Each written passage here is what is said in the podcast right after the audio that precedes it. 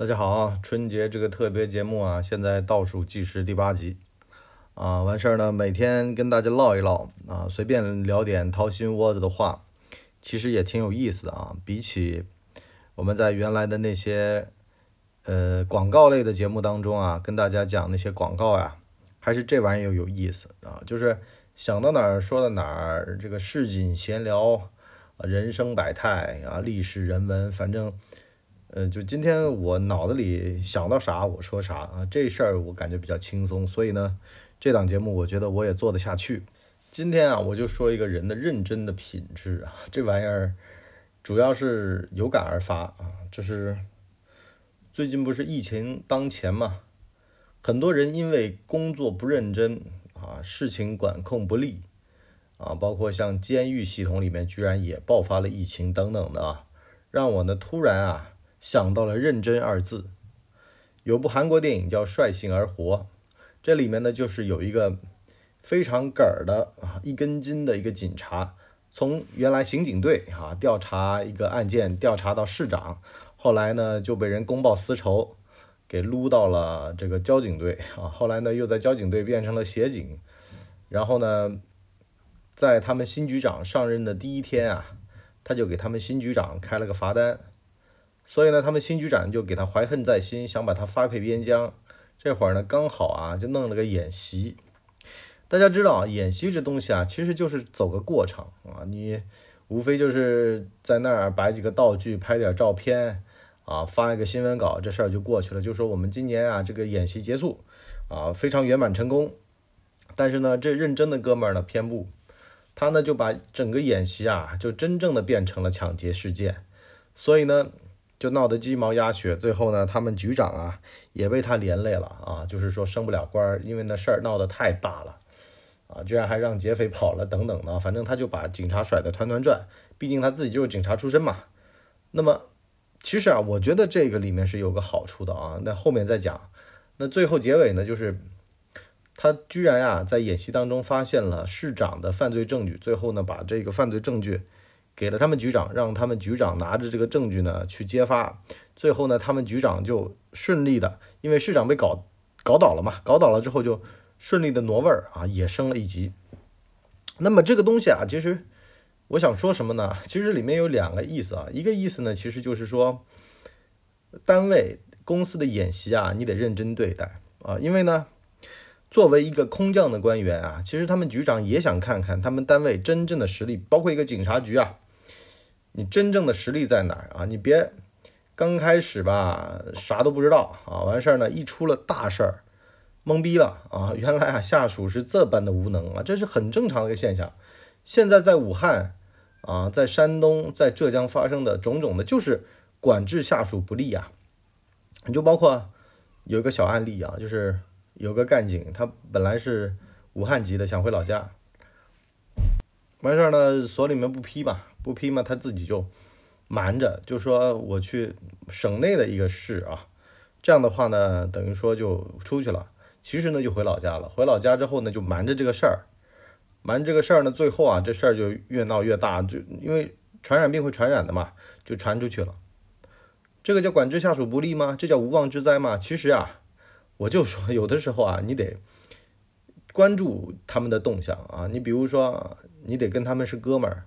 啊，他为什么防着你？他为什么瞒着你呢？其实就是因为你不批准嘛，然后呢又知道你这脾气嘛，又知道你这人可能会事后打击报复嘛，那我就宁愿不跟你说了。有的时候在管理上面，最担心的就是这种阳奉阴违啊。为什么会阳奉阴违啊？就是因为明明知其不可为而为啊，明明管不了的事儿你偏管，那就容易形成阳奉阴违。比如说了啊。你让这个团队去做这么一件事儿，你结果控制就得了啊，要个结果就得了。你要经过也控制，你说啊，必须得按我的要求、我的方式方法来做这件事儿，并达到成功啊。那么对方就阳奉阴违了啊。为什么会阳奉阴违呢？就是因为你管得着吗？大家你要搞清楚自己的边界啊。比如说你管天、管地、管空气，他回老家探亲。你管得着吗？你用哪条法律规定不准我去我的老家呢？当时疫情还没爆发呢，对吧？你凭什么不批呢？那好了，你有你的加法，我也有我的算盘。因为你是加法呀，你跟法律无关啊，你没有任何理由，你是无缘无故的给我使小绊子，那不好意思，那我得自己调整，那我就调整到我最舒服的角度，就像老板说要交付个结果一样的，必须你自己亲自做。哎，我找人做不行吗？我让别的人做不行吗？只要出结果，你管我经过呢？你看这里面就是一层逻辑了啊，这东西就是说明知不可为而为，肯定会出问题。啊，明明不能管的事儿，明明管不着的事儿，你管他，那肯定对方就对你阳奉阴违，关键时候就会弄你。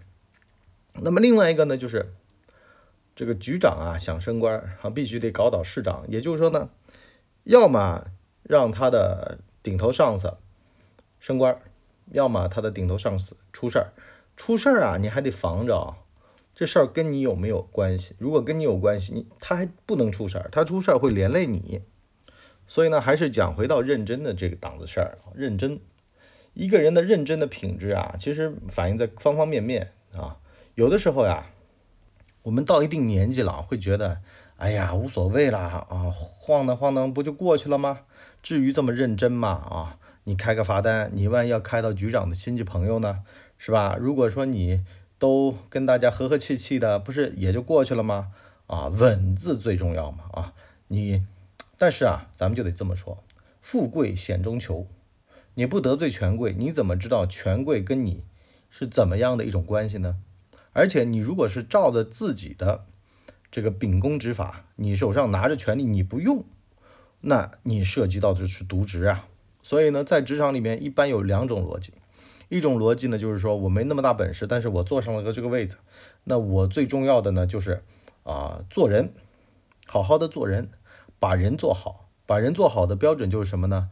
反正啊，但凡是来说情的，我就给面子，哎，我就在法律的角度方面给他们找一些方便的地方。那你如果一视同仁也无所谓啊，就怕你不一视同仁，谁闹对谁好啊，谁搞事儿你对谁是啊最优的，而且呢，有的时候还会涉及到一些吃里扒外，那就很麻烦了。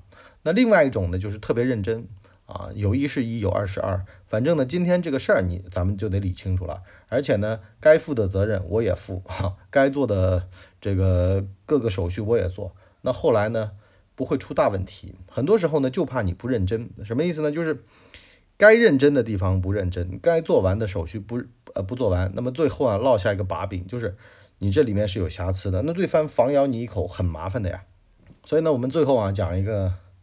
某局长啊，在医院里面不是叫护士打扫那个厕所所吗？那个护士就说：“能不能给我个机会解释？我们刚才在抢救三十九号床的病人啊，打扫卫生不是我们的职责，是呃这个下面的打扫的一个部门的职责啊。我们只能通过我们领导跟他们领导沟通，完事儿呢，清洁员进来给你打扫啊。我们是是不负责这个的，我们只负责传达。”那对方呢就非常不高兴啊，那就是说干好你自己的工作，少去做解释等等的。最后呢，这个官员呢等于说受到了处分啊，等于说停职啊啊等等的啊，对对医疗人员不尊重。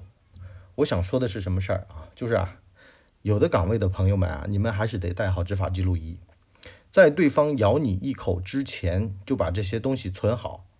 在现实的生活和工作当中啊，经常学会好保留证据。比如说要签字的东西，你保留好签字的那个环节。有的时候你明明发现对方这个签字的环节不完善啊，啊，他没签或者叫你代签，你要心里面留个，心里有个数啊，没那么大的头，不要戴那么大的帽子。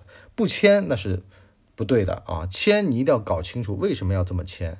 如果你有疑义，那你就把这个问题给问清楚，而且呢，通过二次验证呢，达到。